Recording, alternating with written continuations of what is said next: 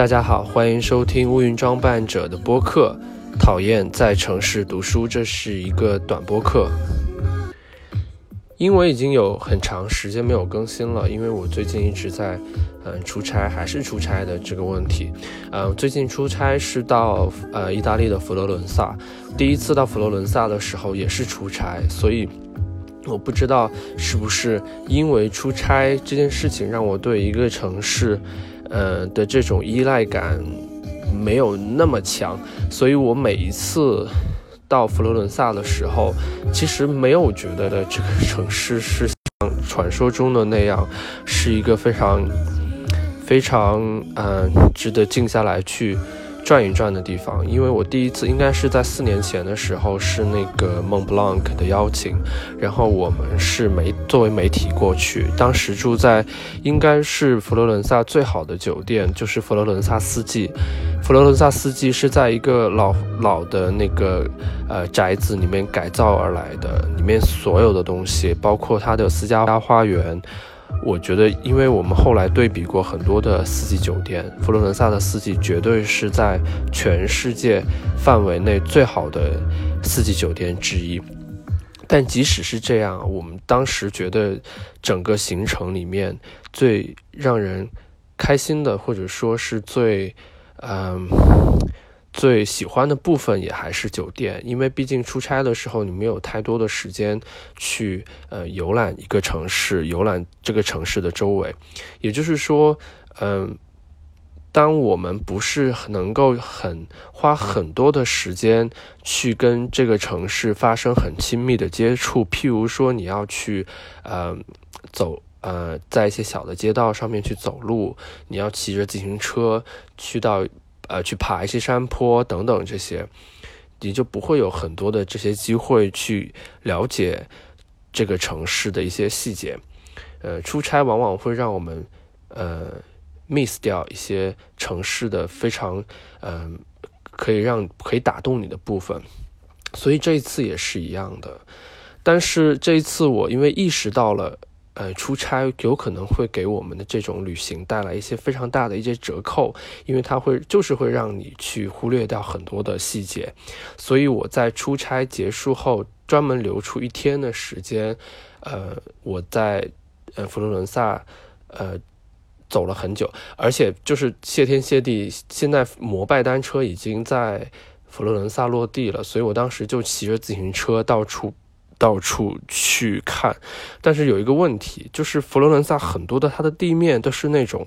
非常小的石板的石板路，所以它坑坑洼洼的，不是坑坑洼洼，反正它就是不平坦。所以你当你去骑这个车的时候，真的整个屁股都会被震掉，就是就其实也不是很舒适。但它整个城市它的一些现代化的城区里面是有这个自行车的车道，但这些这些区域反正就不不就不是那么有意思嘛。所以，我啊骑着自行车到了那个米开朗琪罗广场，也就是在呃整个城市的东南东南角的米开朗琪罗广场。这个地方一般来说，游客都会到这个地方来，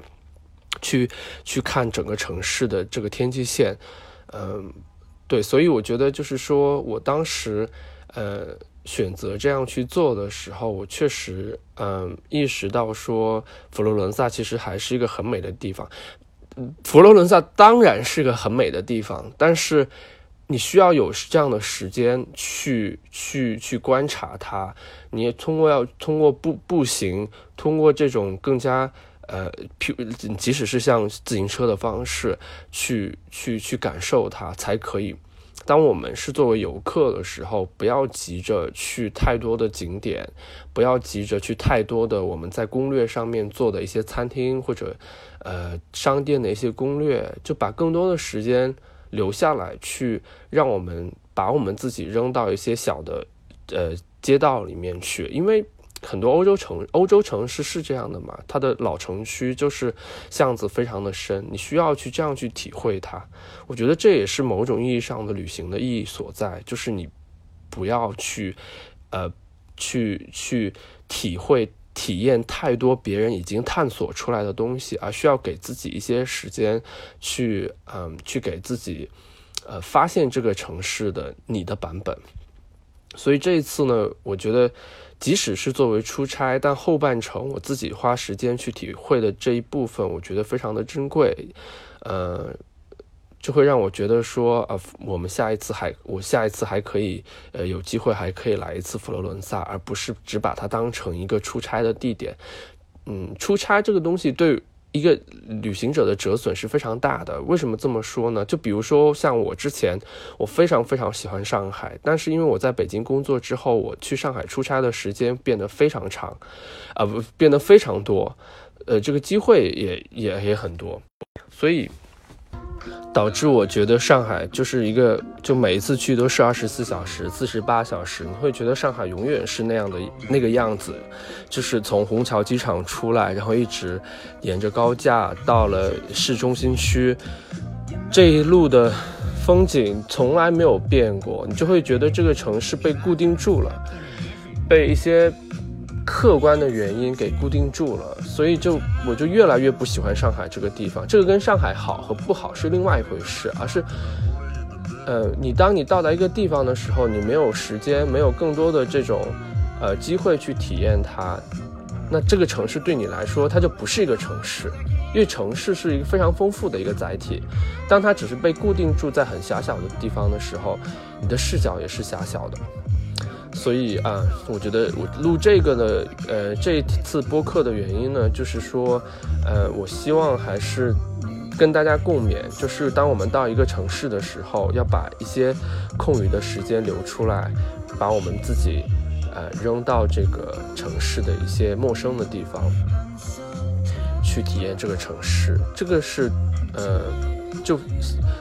怎么说呢？四个字说，就是不枉此行。